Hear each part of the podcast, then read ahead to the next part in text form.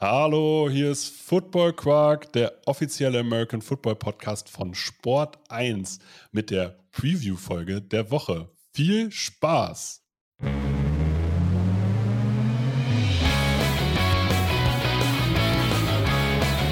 Football Quark.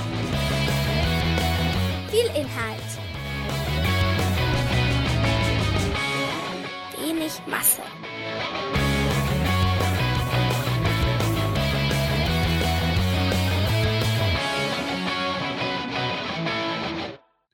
Hallo Daniel.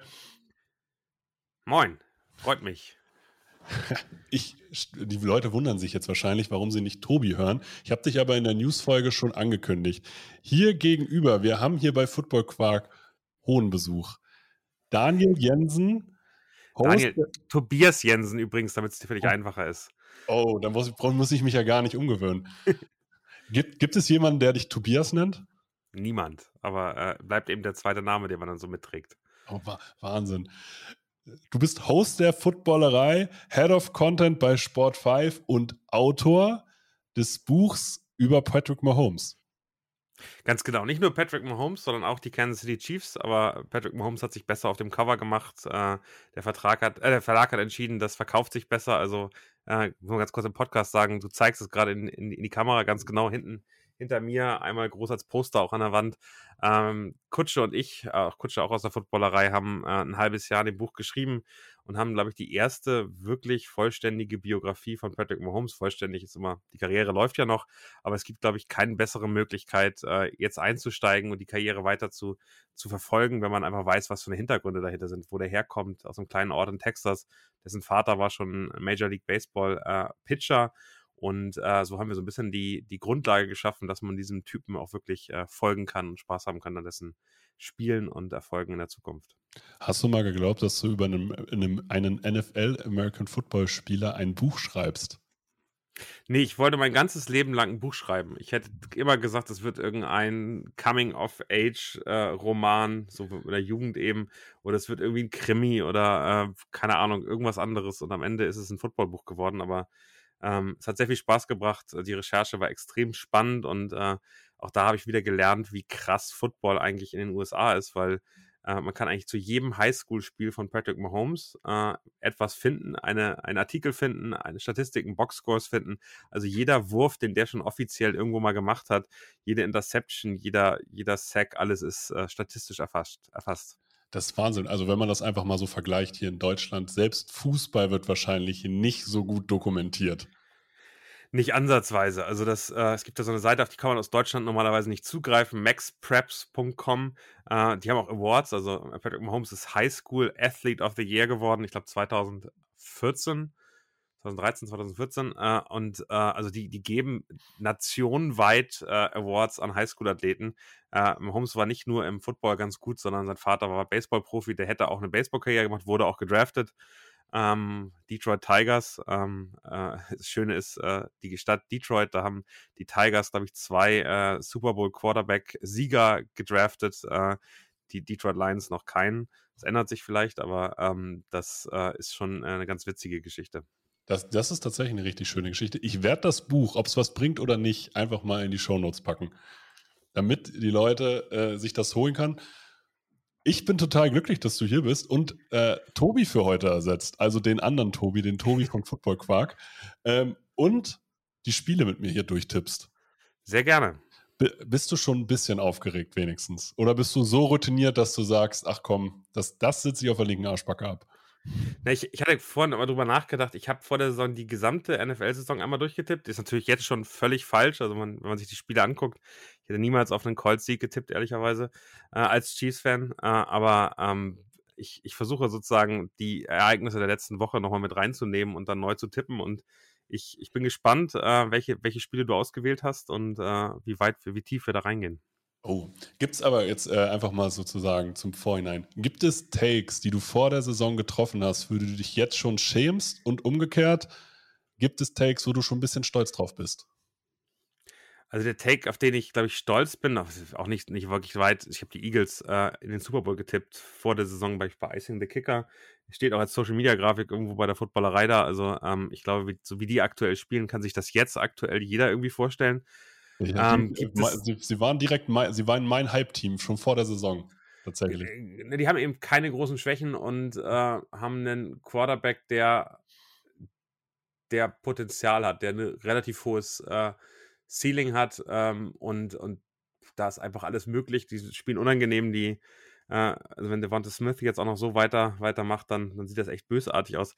Worauf bin ich nicht stolz? Ich, ich finde, man, man wertet Teams so ab. Ähm, ähm, ich habe die Seahawks als eines der vier schlechtesten Teams gesehen.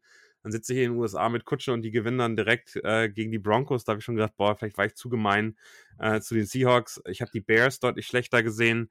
Ähm, also es ist am Ende so ein paar Teams, wo man dann denkt, wie sollen die denn ein Spiel gewinnen, wenn man die Preseason gesehen hat, das davor gesehen hat.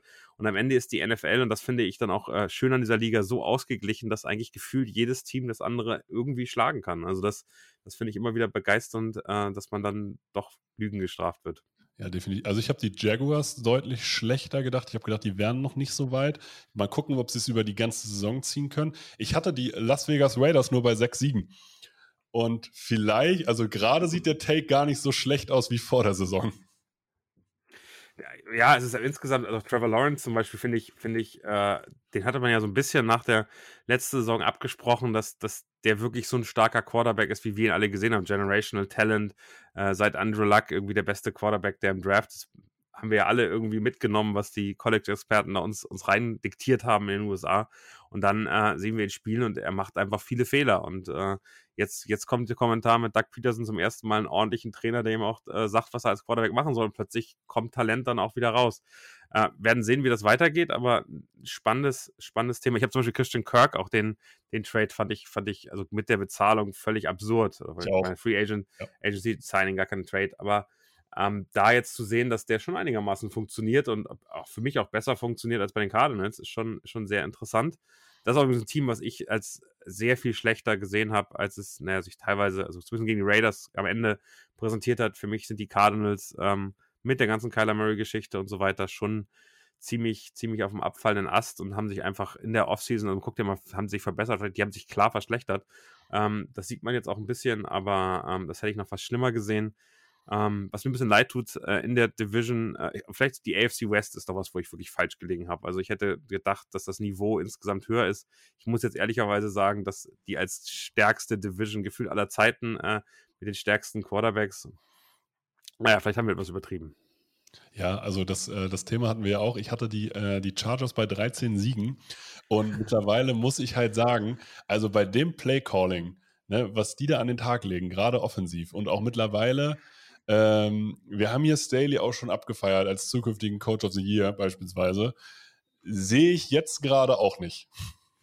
Naja, also als, als Coach of the Year habe ich den auch nicht gesehen. Ich finde, ähm, bei dem hat man schon das Problem, dass, dass ich mir nicht sicher bin, ob er weiß, wie er die ganzen Sachen einsetzt, die Waffen, die er hat. Und äh, Justin Herbert wurde ja immer so kritisiert, den wird nicht losgelassen. Ähm, das hat natürlich gleichzeitig bei Aaron Rodgers und Nathaniel Hackett als, äh, als OC super gut funktioniert. Mal gucken. Also jetzt am Ende haben sie viele Verletzungen. Ich glaube, dass auch ein Herbert nicht total fit ist. Ähm, bin schon glücklich, dass er, dass er das Pre-Game überlebt hat und nicht äh, die Lunge punktiert worden ist. Also am Ende mal gucken, wo das landet. Aber die haben jetzt eben auch ganz schön viel Verletzungen, ganz schön viele Probleme. Ähm, mal gucken, wann, ähm, wann Keen Allen auch wieder zurück ist. Also das wird interessant sein, wie die sich da so reinretten. Äh, und am Ende warten da ja noch ein paar ganz ordentliche Gegner. Also das ist äh, auf jeden Fall ein spannendes Team, wo die Richtung noch nicht ganz klar ist. Ja, und jetzt, wo sozusagen Slater auch noch verletzt ist und das Run-Game eigentlich vorher schon nicht funktioniert hat, ähm, darf man gespannt sein. Obwohl das, also das sah zeitweise gegen die Chiefs, ich war ja im Stadion im Arrowhead, das sah schon ganz gut aus, was die gemacht haben, ehrlicherweise. Wir gucken einfach mal. Wir, wir fangen einfach mal an, die Spiele durchzutippen. Wir fangen an mit den Cincinnati Bengals. Die spielen diese Woche gegen die Miami Dolphins. Die Willst Bengals, du genau Ergebnisse haben oder? Ja, machen, also ich finde Ergebnisse ehrlich gesagt beim Football immer ein bisschen schwierig. Deswegen Correct. einfach nur Tendenz, Sieg Dolphins oder Bengals zur Einordnung. Die Bengals meiner Meinung nach nicht gut in die Saison gekommen. Ich finde die Offense immer noch relativ statisch. Ich habe immer das Gefühl, da baut sozusagen Passing Game und Running Game, die werden komplett isoliert voneinander betrachtet. Also dieses, diese Offense an sich baut nur auf das eigene Talent der individuellen Akteure. Ähm, Andererseits die Miami Dolphins sehr gut in die Saison gestartet, aber Tour Minimum angeschlagen. Naja, also wenn der keine, keine Gehirnerschütterung hatte nach, dem, nach der Geschichte, dann, dann sowieso nicht. Also, dass der überhaupt das Spiel zu Ende gespielt hat gegen die Bills, ist, ist eigentlich also eine Kontroverse, über die wir noch nicht richtig geredet haben. Also, dass die, die Amerikaner nicht so richtig reden. Ich glaube, dass die Bengals das gewinnen. Äh, einmal spielen sie zu Hause. Äh, ich glaube, dass Miami so ein bisschen, die hatten schon Schwein gegen die Buffalo Bills. Die waren klar unterlegen, haben viel weniger Yards gemacht, haben viel weniger First Downs gemacht. Am Ende haben die Schwein gehabt, dass sie unfassbar effizient in der Red Zone waren, dass die Bills öfter mal ähm, doofe Turnover gehabt haben, ähm, die die Defense am Ende irgendwie gehalten hat in der, in der Red Zone. Ähm, am Ende glaube ich, dass Miami, und ich habe sie gerade in Power Rankings auf 1 gesehen, ähm, musste ein bisschen schmunzeln, weil das sind sie noch nicht. Die sind besser, als wir es erwartet haben. Ich glaube, Tour spielt eine, kann eine ordentliche Saison spielen, hat richtig starke Waffen. Ähm, glaube ich, dass sie schon irgendwie dann ganz vorne mit dabei sind, eher nicht. Ich glaube, die Bengals sind besser, als sie am Anfang waren, äh, haben noch unglückliche, unglückliche Spiele gegen sich bekommen. Ähm, ich glaube am Ende, äh, dass Joe Burrow das schon gewinnen kann, dass die langsam ins Rollen kommen und am Ende gewinnt das, gewinnt es die Bengals zu Hause ähm, am, am Freitagmorgen dann in unserer Zeit. Sehe ich tatsächlich exakt genauso. Also für mich sind die leben die Dolphins halt wirklich von ihren Playmakern. Das macht sie aber auch durchgehend gefährlich und das führt diese Offense halt auch, äh, bringt diese Offense einfach äh, sozusagen immer dieses Highlight-Potenzial, weil jedes Play halt sozusagen ein wirkliches Breakout sein kann. Aber ich sehe es noch nicht oder ich möchte es vielleicht auch erstmal sehen, dass auch diese Defense äh, individuell auch die Bengals nochmal in den Zaum halten kann. Naja, ich glaube, die Offense der Dolphins äh, musst du eindimensional machen. Also du musst das Run-Game eben so stoppen, dass ein Chase Edmonds äh, und Co. einfach keine, keine, großen, keine großen Möglichkeiten haben. Und dann musst du eben gucken, dass du, dass du es schaffst, Druck auf Tour hinzukriegen. Und das haben die Bills eigentlich ganz ordentlich geschafft. Bisschen Pech gehabt dann am Ende, aber das Spiel dürfen die einfach niemals verlieren. Und äh, die Bengals sind vielleicht nicht ganz so stark wie die Bills, aber ich glaube, dass die zu Hause ganz klar das Potenzial haben, ähm, da äh, die Dolphins zu schlagen. Und die gehen natürlich mit breiter Brust, aber vielleicht auch ein bisschen zu entspannt dann ins, ins vierte Spiel. Ja, also ich habe nach dem Spiel äh, der Bills auch gesagt, in neun von zehn Fällen gewinnen sie halt das. Aber haben sie im Endeffekt nicht. Kommen wir zu. Kenne ich, kenn ich, kenn ich als Chiefs-Fan übrigens. ich, bin, ich bin Patriots-Fan, deswegen ich habe diese Saison also, sowieso äh, ich habe nichts zu lachen. Aber vielleicht, vielleicht da die beiden, beiden sind meine beiden Vereine, also Patriots ja. sind das andere Team. Äh, ich war 2001 in den USA und äh, in, in, Kansas, von daher habe ich da so ein bisschen den, den Rise of Tom Brady äh, äh miterlebt ja. und den ersten Super Bowl vor Ort miterlebt in, in den USA. Von daher ist das in meinem Herzen auch noch da. Und Tom Brady mal zu treffen und ein Selfie zu machen wie vorletzte Woche, das war ein großer Traum. Kann, kann ich absolut nachvollziehen. Er hängt hier tatsächlich äh, in meinem Home Gym Büro. Also das kannst du jetzt sozusagen von der Kamera aus nicht sehen. So wie bei dir Patrick Mahomes im Hintergrund ist, habe ich äh, Schweinsteiger, Brady, Larry Bird, Kobe Bryant, Dufniak also, und Dirk Nowitzki hängen. Ich habe da, äh, Nowitzki ja. habe ich da auch. Ich habe hier, also kann man, also ich habe hier hinter mir ja. ein, ein paar Trikots. Das sieht, das sieht, man jetzt nicht da, ein paar Trikots. Mhm. Da hängt, da hängt auch ein Tom Brady, äh, da hängt auch ein Sebastian Vollmer. Ähm, aber ähm, eben auch ein paar andere. Ich habe von, ja, ja. hab von jedem Team mindestens ein Trikot, von daher. Ja, gehört sich auch so, finde ich. Also ich finde, ich finde, das ist auch einfach schöne Deko. Definitiv. Es ist ja. auch immer witzig zu gucken, welche Spieler man hat. Komm, machen wir weiter. Kommen wir zum Spiel der New Orleans Saints. Die spielen gegen die Minnesota Vikings. Wir können in dem Fall sagen, es ist kein Primetime-Game. Die, die Saints mit einem unglaublich starken Waffenarsenal die Vikings, ich habe sie vor der Saison eigentlich ein bisschen stärker eingeschätzt. Ich hätte sie bei, äh, sozusagen vom Gefühl her sogar fast stärker eingeschätzt als die Packers, aber ich habe mich nicht getraut, gegen Aaron Rodgers zu tippen. Aber wenn ich mir immer die Kombination aus Cook und Justin Jefferson angucke, da denke ich mir jedes Mal, eigentlich hier müsste doch viel, viel mehr drin sein, als das, was sie im Endeffekt liefern. Wie ist deine Meinung? 100 Prozent. Ich gucke gerade mal nach, wie ich getippt habe, damit wir das sagen. Ich habe sie, hab sie auf 9,8 und die Packers auf 10,7. Mhm. Also knapp, knapper Vorteil ähm, für die Packers noch. Ähm, aber ich sehe es genauso wie du. Also eigentlich hat das Team alles. Mir fehlt so ein bisschen der Killer-Instinct von, von Captain Kirk. Äh, also da, da bin ich so ein bisschen, dass ich sage, der ist ein ordentlicher, auch für Fantasy, ein wirklich ordentlicher Quarterback, ähm, dem aber so ein bisschen der Killer-Instinct fehlt, die Spiele dann nach Hause zu bringen. Und der hat eben ganz oft die Situation, dass sie mit, mit Führung ins vierte Viertel gehen und am Ende vergeigen die es dann trotzdem noch irgendwie. Äh, von daher schön zu sehen, dass es jetzt am Sonntag genau andersrum war. die Saints sind eines der Teams, das ich wirklich, äh, das mich ein bisschen enttäuscht. Ich habe gedacht, die gewinnen die Division äh, so vor, vor ein paar Wochen. Gleiche, gleiche Score wie, wie die Buccaneers, beide 9-8, aber ich dachte, die Saints, weil sie eben gerade gegen die Buccaneers stärker sind, auch das hat nicht funktioniert, leider Gottes, äh, gewinnen, sie, gewinnen sie das Duell 2-0 äh, über die Saison. Und ich muss ehrlicherweise sagen, jetzt würde ich Minnesota vorne sehen. Ja, also ich bin halt echt gespannt. Ich habe bei den Minnesota Vikings halt immer das Gefühl, die verlieren halt mindestens zwei Spiele pro Saison, wo man sich fragt, warum. Und äh, sie holen halt einfach nicht ihr volles Potenzial raus. Also ich äh, hoffe ja auch immer noch auf den Break-Off von äh, Irv Smith, dem Thailand. Äh, habe ich bisher aber auch noch nicht richtig gesehen. Der kriegt halt das, mal. Das ist auch nicht das erste Jahr, dass wir darauf hoffen, dass Irv Smith sich irgendwann mal zu einem Superstar entwickelt. Ja, aber also dies, dieses Jahr habe ich ihn bei Fantasy. Das heißt, jetzt ist, also der Druck ist groß. Ach, ach schön.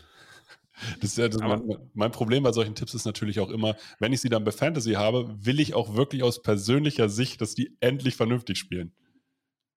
100 äh, Prozent, also ich glaube, das kennt jeder, aber das ist bei, ich bin bei vier Teams insgesamt, am Ende ist es, ist es nicht, nicht mehr so wirklich äh, einschätzbar, weil ich habe so viele Spieler, die da irgendwo rumlaufen, wo ich mich ärgere, freue, was auch immer. Äh, und dann spielst du gegen die gleichen Spieler auch selbst gegen und ärgerst dich, wenn sie dann gut sind. Also am Ende ist das, ist das, das Fantasy-Ding ist wirklich, kann, kann sehr nervig sein. Ja, es, vor allem, es setzt einen auch immer irgendwie unter Druck. Aber wie geht dieses Spiel jetzt aus? Saints gegen Vikings? Ich glaube, die Vikings gewinnen am Ende ähm, mit einer Possession. Ich glaube, es gibt keinen Heimvorteil. Also es bringt nicht, dass die Saints ein Heimspiel haben. In London ist es ja am Ende immer, immer ein bisschen, bisschen anders.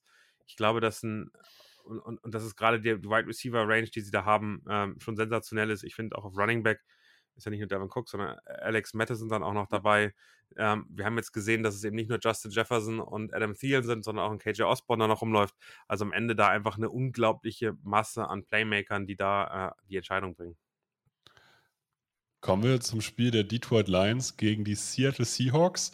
Die Detroit Lions, glaube ich, gerade das beliebteste oder meist, also am wertgeschätzten Team. Also keiner mag die Lions gerade nicht. Gegen die Seattle Seahawks. Aus deutscher Sicht hat man immer irgendwie eine Verbindung zu den Seahawks.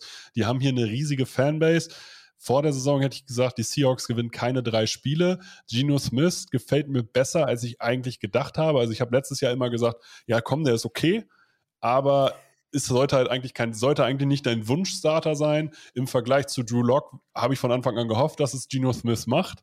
Aber jetzt natürlich aus meiner Sicht gegen die Lions, von den Lions erwarte ich mit der O-Line, die mir sehr, sehr gut gefällt, ähm, einfach mehr. Aber wie siehst du das Spiel? Ja, erstmal muss man ja sagen, Amon Russell Brown, ähm, der wahrscheinlich immer noch für uns immer noch eine Überraschung ist, dass der auch in der neuen Saison so unfassbar äh, performt. Ähm, ein bisschen angeschlagen, sieht aber ganz gut aus. Die Tests, oder das, was ich heute gelesen habe, geht in die Richtung, dass er spielen kann äh, und dass es kein großes Problem sein sollte. Also ich sehe da Detroit vorne. Ich habe ein bisschen was gelesen auch zu DeAndre Swift, dass der ein bisschen geschont werden soll. Aber auch da hat man jetzt keine große Angst. Ähm, Seattle ist eben sehr, meines Erachtens nach sehr abhängig davon, dass es ein Low-Scoring-Game wird, weil sie haben nicht das Offensivpotenzial, um, um 35 Punkte zu machen, sondern die, die bleiben immer so bei 15 bis Anfang 20 in irgendeiner Form. Das heißt, sie müssen die Defense stoppen, äh, die Offense des Gegners stoppen mit ihrer Defense. Und das werden sie gegen die Lions nicht in der Art und Weise schaffen, weil die schon, die funktionieren ganz gut. Also es ist am Ende, wirkt das eine Maschine, die schon ihre Punkte macht. Und am Ende, glaube ich, gewinnen das so 25, 15 roundabout äh, die, die Detroit Lions. Hm. Ich habe sogar gelesen, dass äh, Swift für zwei Wochen raus ist. Ich habe hab nur, nur eine Headline gelesen, soll geschont werden, aber auch ja. das, auch das macht mir jetzt irgendwie keine, keine große Angst. Ich glaube, ähm, die, haben da, also. die haben da am Ende genug, genug gute, gute Typen und äh, genug Potenzial, dass das auch gut funktionieren kann. Ja. Kommen wir zum Spiel der Steelers. Die spielen gegen die Jets. Die Steelers ist es das erste Spiel von Kenny Pickett oder sagst du, es bleibt mit Trubisky? Und bei den Jets ist natürlich die Frage, die gefallen mir eigentlich besser, als ich es vor der Saison gedacht hätte, aber so richtig gut sind die halt einfach nicht. Ja, die gefallen, also ist, das, ist so ein, das ist so ein Spiel von, von, von zwei Teams, die, die, die nicht so richtig wissen, wo sie hinwollen. Also die, die Steelers, die jetzt im Umbruch sind, die natürlich einen neuen Quarterback da haben. Ich glaube, sie werden bei Mitch Trubisky erstmal bleiben. Ich kann mir aber vorstellen, dass sich das im Spiel irgendwann äh, ändert ähm, und dann, dann doch Pickett Zeit bekommt. Äh, ich finde das, die Receiver bei den, bei den Steelers immer noch stark. Ich, ähm, Najee Harris, äh, da wieder so die Fantasy-Sicht, finde ich, hat noch nicht das abgeliefert, was man so von ihm erhofft und erwartet hat. Ähm, und, und da ist man dann so ein bisschen in dem Thema, wer, wer will es mehr und wer, wer fühlt sich da wohler. Ich tippe, also ein Spiel, wo ich mir wirklich sehr gut vorstellen kann, dass es in beide Richtungen geht, glaube ich, dass die Jets am Ende gefallen die mir in der Offense äh, noch einen Tick besser, obwohl sie Joe Flacco haben. Ich habe jetzt gerade gesehen, dass Joe Flacco unter den Top 5 der, ähm, der Most Receiving Yards äh, ist, was, wo ich auch äh, dreimal gucken musste. Also ich glaube, er hat 900 Yards in drei Spielen gemacht, also jeweils im Schnitt 300 mhm. Yards. Das ist Joe Flacco. Also ich meine, der, der ist auch schon ein alter Mann. Aber ein Super Bowl-Champ. Ähm, aber ein Super Bowl-Champ, ohne Frage. Ich habe ein Joe Flacco-Trikot hier. Äh, gar, kein, gar kein Problem. Aber es ist am Ende, am Ende so, dass ich glaube, dass er New York noch weiter zum, zum Sieg holt und ähm, das auch nicht einfacher macht in der Quarterback-Diskussion in New York. Aber ich glaube, die Jets gewinnen das. Die, die Frage ist hier natürlich, also ich finde das Waffenarsenal der Steelers auch immer noch super. Also, die, also Claypool und Deontay Johnson beispielsweise gefallen mir mega. Von Najee Harris, ich weiß seit zwei Jahren nicht, liegt es an der O-Line oder liegt es an ihm? Gefällt mir seine Vision einfach nicht, wie er läuft. Ja. Da, bin, da bin ich mir ehrlich gesagt immer noch unschlüssig. Aber was, was ich weiß, ist, dass mir Mitch Trubisky nicht wirklich gefällt. Und ich weiß aber auch nicht, wann ist der Moment, Du, du hast Mitch Trubisky in der Free Agency ge geholt. Ganz klar mit einem Vertrag, zwar Brückenquarterback, aber es war schon klar, dass der irgendwie Starter wird. Hast aber in der ersten Runde den einzigen. Aber äh, haben die Bills doch wieder super verkauft, oder? Also die ja, Bills, da kamen so Gerüchte von wegen, ja, was der gezeigt hat im Training, super ja. stark, Starter-Potenzial, alle waren so, oh geil, da, ja. das ist ja wieder richtig ein Quarterback, der könnte ein Team nach vorne bringen. Und am Ende, also haben die gut, gut verkauft, haben sie gut, gut hab, Geld für bekommen. Und, ja, ich äh, habe mich auch ehrlich, ich habe mich richtig gefragt, warum, mit welcher Argumentation da jetzt jeder glaubt, dass der äh, auf der Bank auf einmal während des Trainings besser gewesen ist, beim, äh, wenn er Josh Allen beim Training zuguckt. Also, man weiß es ja nie. Also, ja, klar. Ich, erinnere mich, ich erinnere mich an den Draft, in dem er gewählt worden ist. Da wurde noch so ein anderer Quarterback später gewählt. Also am Ende ist das äh, auch das wieder so ein schönes Thema, wo man sagt, äh, hätte man das mal besser gewusst. Und ähm, man, ich finde diese Quarterback, wer funktioniert, wer funktioniert nicht, so unfair. Also, wir hatten eben gerade über Geno Smith geredet. Also, auch der hat jahrelang gezeigt, dass es nicht kann. Und plötzlich sieht das ja eigentlich ganz gut aus. Und ja. der Typ ist voll sympathisch und man, man wünscht dem, dass er irgendwie weiterhin erfolgreich ist.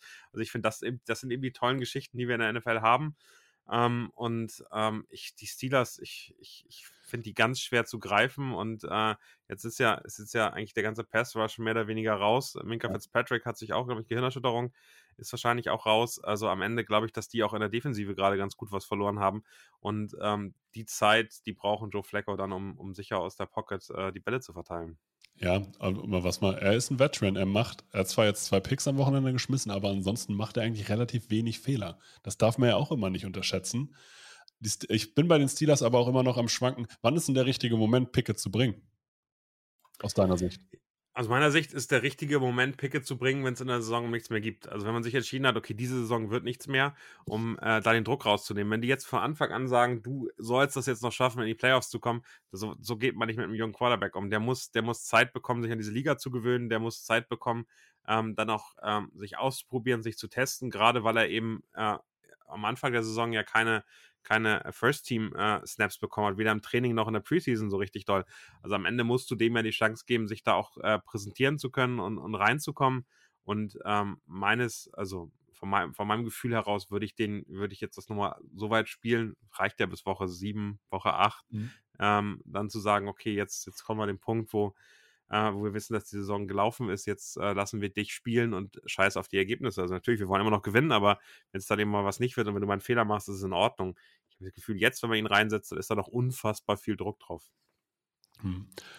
Kommen wir zum Spiel der New York Giants gegen die Chicago Bears. Die Giants, seit zwei Jahren sage ich, die Giants haben einen vernünftigen Roster. Dieses Jahr gefühlt zeigen sie es.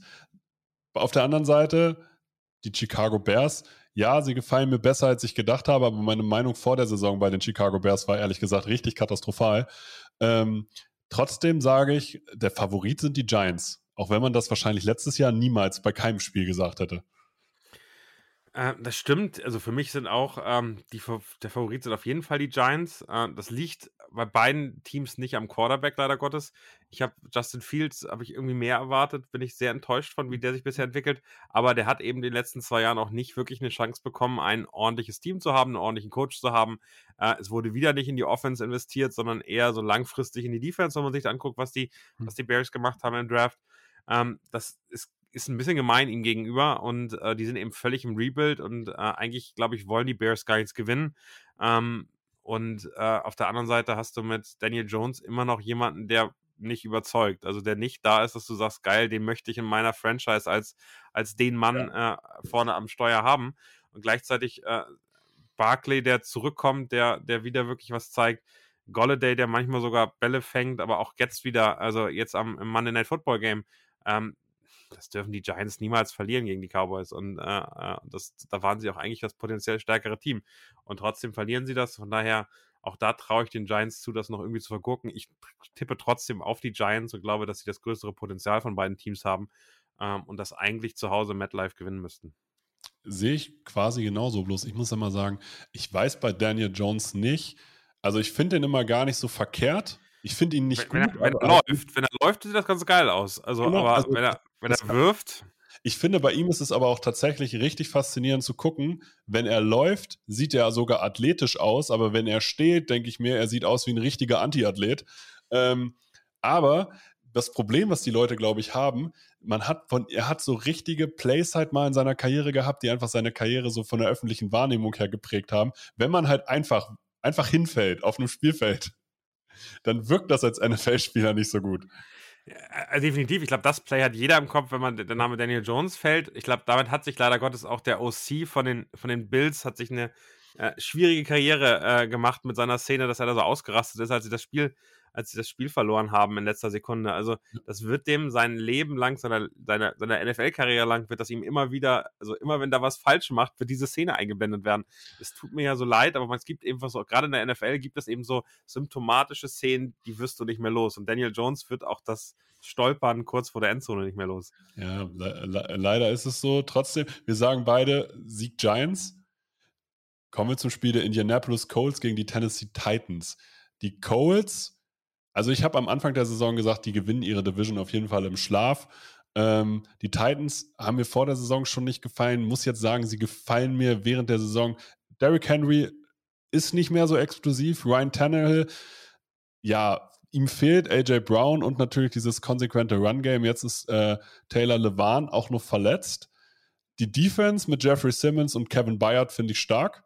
Aber reicht das gegen die Coles, die meiner Meinung nach nicht das beste Kadermanagement oder Roster-Building hatten, weil sie einfach in dem Sinne meiner Meinung nach auf die falschen Positionen gesetzt haben, aber eigentlich das bessere Team sein müssten. Wenn es diese bescheuerte Strafe äh, wegen Verbal Abuse äh, von, äh, von Jones sich gegeben hätte, dann, dann wäre das, glaube ich, relativ klar und ohne große Chancen in der Offense zu Ende gegangen. Und daher tue ich mich schwer. Matt Ryan hat dann am Ende gut performt, sehr sicher performt, wieder ein Veteran, so ähnlich wie Joe Flacco, aber insgesamt ist diese Offense einfach nicht doll. Das heißt, ich bin auch von den Tennessee Titans nicht so richtig überzeugt, aber ich habe das Gefühl, dass, dass da es sind noch mehr, da sind noch mehr Playmaker und dann ist es vielleicht auch ein Derrick Henry, der so langsam in Form kommt. Ich glaube, der braucht gerade einfach ein bisschen, um warm zu werden. Ich gebe den noch nicht ganz auf, äh, aber mein Gefühl ist, dass, dass sich das dann nochmal einigermaßen entwickeln könnte. Ich hatte auch die beiden Teams vorne. Ich bin jetzt fast der Meinung, dass die Jacksonville Jaguars die AFC South gewinnen, aber ich kann mir sehr, sehr gut vorstellen, dass die Titans dieses Spiel gewinnen. Hm. Also alleine in deiner Argumentation gerade, wenn ich, wenn ich da einsteigen darf, äh, hättest du vor der Saison auch Matt Ryan mit Joe Flacco verglichen? nee, nee, wahrscheinlich nicht. Ähm, aber wir sind auch immer alle noch den äh, Maddie Ice gewöhnt, der, der wirklich sensationell dieses Team zu 28-3, im, also sein Team zu 28-3 im Super Bowl geführt hat und dann untergegangen ist. Und man sieht jetzt schon, dass das die Saison, war bei Drew Brees genauso, dass das die Saison ist, wo ich das Gefühl habe, er lässt wirklich klar nach. Ich habe den in London letztes Jahr nochmal gesehen und da war das, da sah das noch ganz gut aus. Ich habe das Gefühl, jetzt ist der Arm wirklich kaputt. Er kann auch die sicheren Würfe, der kann noch das ordentlich machen und sieht, sieht Fehler. Also der erkennt, wenn, wenn im Spiel was passiert, wo er das nutzen kann. Das ist aber nicht mehr der Matt Ryan, den wir ähm, vor einigen Jahren noch angefeuert haben und gesehen haben, wie der einfach performen kann in den Playoffs und wie der Teams ähm, wirklich sezieren kann und auseinandernehmen kann ähm, mit unglaublich scharfen Würfen. Die scharfen Würfe fehlen einfach. Und damit äh, haben die Colts sich, glaube ich, keinen Gefallen getan. Das ist jetzt der vierte nach, nach Andrew Luck, der vierte Quarterback, der relativ schnell dann wieder verschwinden wird oder fünfte vielleicht sogar. Also am Ende glaube ich, dass die Colts wirklich darauf abhängig sind, dass der Gegner Fehler macht. Und die Titans, glaube ich, sind jetzt nicht die ganz, ganz krassen, ähm, das ganz, ganz krasse Team, aber ich glaube, es reicht in irgendeiner Form, um mit Derrick Henry auch in seiner aktuellen Form dann noch zu gewinnen. Also ich, äh, ich baue ja einfach tatsächlich auf die Defense der Titans, äh, weil äh, mir, ich finde, Simmons ist underrated. Als Interior äh, Defensive Liner, Jeffrey Simmons gefällt mir richtig, richtig gut und Kevin Bayard kommt mir auch immer zu schlecht bei weg, wenn man über die besten Safeties der Liga spricht, ähm, weil er dann doch zu oft vergessen wird. Äh, definitiv, diese die, die Defense ist wirklich äh, also schon in die Richtung Top 10 der Liga gehend. Ähm, es ist ja eben am Ende die Frage, wie, wie funktioniert das und kann die Offense das in irgendeiner Form ausnutzen? Wir haben also irgendwie so auf Traylon Burks gehofft. Ähm, Josh Gordon ist jetzt da und wenn der das dann Kader schafft und bei den Chiefs nicht, dann sagt das auch relativ viel über die Wide right Receiver aus. Ähm, ich hatte jetzt letzte Woche war so einer meiner Geheimtipps auch Austin Hooper als Tight End mal wieder mal wieder zu nutzen. Also ist am Ende echt interessant, was da so was da so rumläuft. Äh, äh, aber so richtig, also richtig große Namen haben sie eben auch nicht mehr und ähm, Tannehill ist auch nicht mehr wirklich am Ende. Also das könnte auch ein Low-Scoring, unangenehmes Spiel werden, wo am Ende dann der eine Geistesblitz äh, reicht, um dieses Spiel zu gewinnen. Und äh, von daher wäre es jetzt kein Spiel, was ich mir unglaublich gerne angucken würde. Das glaube ich auch. Es ist unglaublich unsexy, äh, sich das anzugucken. Ähm, aber Josh Gordon also wenn es einen Athleten in dieser Liga gibt, mit, also man muss sich ja immer vorstellen, der Typ hat so eine ähm, Medikamentenakte und so eine Vorgeschichte und ist trotzdem so talentiert, dass er immer wieder eine Chance bekommt. So kann man es ja auch, äh, so kann man es ja auch ausdrücken. Ich glaube, das ist ein unglaublich angenehmer Typ, wenn er nicht gerade irgendwie auf, äh, auf Drogen ist. Ich glaube, dass der am Ende, äh, also alles, was ich in, in Kansas City mitbekommen habe, ist der sehr beliebt gewesen. Es tat den unfassbar leid, den zu cutten. Und das ist, glaube ich, jemand, der wirklich hart daran arbeitet, da wieder reinzukommen. Aber es ist so absurd, dass der das Talent hatte, äh, äh, in einem völligen Chaos äh, bei den Cleveland Browns oder, oder später auch bei den Bears dann wirklich richtig krass zu performen. Und jetzt, wo er drogenfrei ist, würde ich mal sagen, mhm. äh, dann plötzlich äh, nicht mehr so richtig performen kann. Also es fühlt sich fast an wie so ein, wie so ein Grunge-Musiker, der ohne Drogen dann nicht mehr komponieren kann, aber so ein bisschen ist das bei Josh Gordon so. Ich habe da tatsächlich gerade an Eminem gedacht. Der hat auf Drogen auch seine besten Alben tatsächlich gemacht. Da gibt es einige. Ja. Kommen wir zum Spiel der Houston Texans. Die spielen gegen die Chargers. Ich persönlich, die Chargers haben vor der Saison stark eingeschätzt. Mir gefällt das Playcalling der Offense immer noch nicht so wirklich. Jetzt natürlich viele Verletzungen. Auch Joey Bosa ist angeschlagen. Ähm, die Texans sind ja immer noch so ein Sammelsurium. Für mich ist für die Texans gerade das erste, das erste richtige Jahr des Rebuilds, weil sie jetzt wieder eine Perspektive haben, weil die Deshaun Watson-Saga endlich vorbei ist und letztes Jahr hatten sie ihre Söldnertruppe mit Einjahresverträgen und jetzt haben sie tatsächlich Talent da. Ähm, sie spielen auch, finde ich, alle immer am Limit, aber man merkt schon, das Ceiling des Texans ist begrenzt. Jetzt stelle ich dir die Frage, reicht es reicht es für die Texans für eine Überraschung gegen angeschlagene Chargers? Also ist auf jeden Fall eine Upset-Gefahr da. Ähm, hat, glaube ich, sehr damit zu tun, ob Justin Herbert seine Offense zum Laufen bringen kann. Ähm, ich glaube, am Ende reichen, reicht die Qualität, die sie noch haben, trotz Verletzungen, trotz Problemen äh, mit dem Austin Eckler, auch, auch mit Receivern wie die Andrew Carter zum Beispiel, reicht es meines Erachtens nach trotzdem äh, so ein Spiel zu gewinnen. Ich finde, ich finde die Houston Texans eins der Teams, die ich super, super gerne äh, mir angucke, weil Davis Mills irgendwie ein cooler Typ ist. Ich finde mhm. Damian Pierce, auch das so eine Fantasy, äh, Fantasy-Saga, glaube ich, die hat also in jeder, jeder Runde irgendwo versucht, jeder zu kriegen. Ich finde Brandon Cooks immer noch einen coolen Typen, also für dich als Sympathisant der Patriots ist der ja auch, hat er ja auch noch einen Stein im Brett, nehme ich an. Ähm, ja, also es ist am Ende, am Ende auf jeden Fall ein Team, was ich, was ich mir gerne angucke und wo ich sage, hey, das finde ich, das finde ich spannend. Ich mag Lovey Smith irgendwie super gerne. Und ähm, dass diese Davis Mills-Geschichte, dass der irgendwie gefühlt aus dem Nichts kommt und da sich entwickelt, äh, finde ich, finde ich wirklich sensationell. Von daher glaube ich schon, dass die Texans mithalten können. Am Ende sind die Chargers eine Nummer zu groß. Aber du hast natürlich jetzt einen Running Back bei den Texans vergessen, der, der auch letztes Jahr komischerweise sein bestes Spiel gegen die Chargers hatte.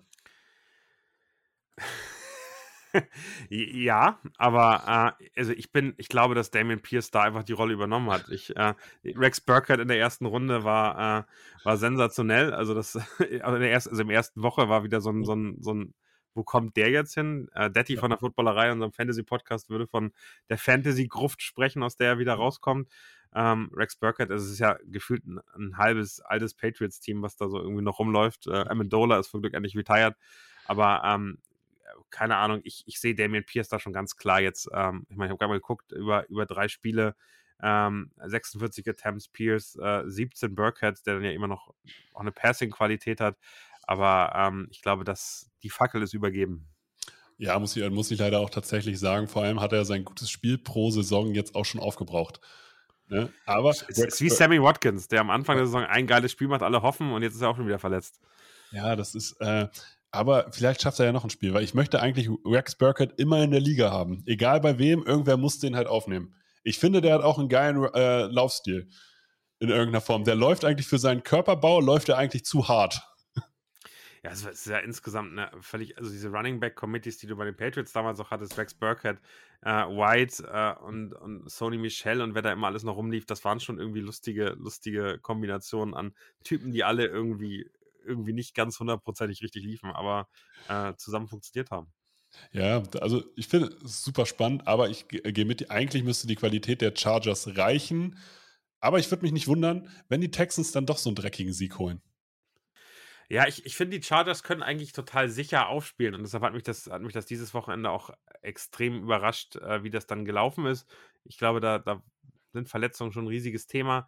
Aber also gerade diese sechs, sieben Yards-Pässe, zu denen Justin Herbert gezwungen wird, wenn das funktioniert, dann ist das wie so ein heißes Messer durch Butter. Das, du guckst dir an und denkst, ein Pass sechs Yards, der nächste Pass sieben Yards, äh, dann First Down, dann laufen sie nochmal mit Austin Eckler irgendwie acht Yards, dann kommt wieder so ein Pass und du denkst, so, Football kann so einfach sein. Und äh, das ist eben das, was, äh, was, was dann, wenn es funktioniert, richtig, richtig krass ist und wo, wo Defensiven das auch nicht stoppen können. Ich sehe nicht, dass die Texans das stoppen können.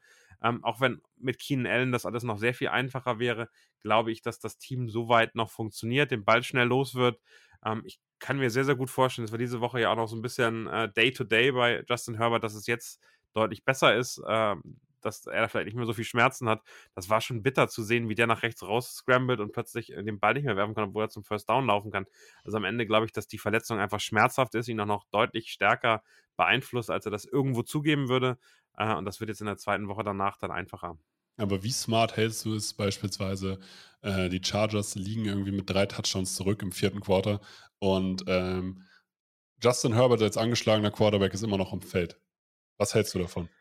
Das ist ja immer so eine Diskussion. Wenn der Coach sagt, er kann sich nicht weiter verletzen, das ist irgendwie kein Problem, ähm, dann, dann ist das natürlich am Ende eine Entscheidung, die der Spieler auch mit treffen kann. Und der sagt, ich möchte spielen und ich möchte alles versuchen, dieses Team wieder zurückzubringen. Und das ist dann typischerweise die, die, die Diskussion, die da aufgeht. Auf der anderen Seite ist es natürlich völliger Quatsch. Also das, da bin ich, da bin ich völlig bei dir aber vielleicht muss er auch die Sicherheit bekommen, mit der Verletzung spielen zu können und will gerne spielen, damit er sich diese Sicherheit wiederholt. Also ich glaube, am Ende ist das ganz, ganz schwer, da in den Kopf des Coaches, in den Kopf des Spielers reinzugucken. Und am Ende ähm, ist es eben so, wenn, wenn der Coach sagt, er kann spielen, er kann sich nicht weiter verletzen, dann spielt er eben, weil das ist das, was er am besten kann, am liebsten mag und äh, der möchte sich nicht hinsetzen und sein Team äh, im Stich lassen in irgendeiner Form. Also ich glaube, das hat wirklich ganz viele unterschiedliche Komponenten. Kommen wir zum Spiel der Atlanta Falcons. Die spielen gegen die Cleveland Browns. Die Atlanta Falcons besser als gedacht. Tro äh, auch jetzt mit Kyle Pitts, für die hat die Saison sozusagen, für den hat die Saison auch angefangen. Die Cleveland Browns mit einer unglaublich hohen Baseline, meiner Meinung nach. Das Running Game gefällt mir richtig, richtig gut. Die schaffen es irgendwie, Jacoby Preset wie ein NFL-Quarterback aussehen zu lassen, der gar nicht so einen schlechten Job macht, wenn er innerhalb dieses Schemes bleiben kann. Was sagst du zu dem Spiel? Das ist so ähnlich wie Cooper Rush, da kommen wir gleich nochmal zu bei den, bei den Cowboys, der auch plötzlich aussieht, als würde er in der NFL äh, wirklich starten können.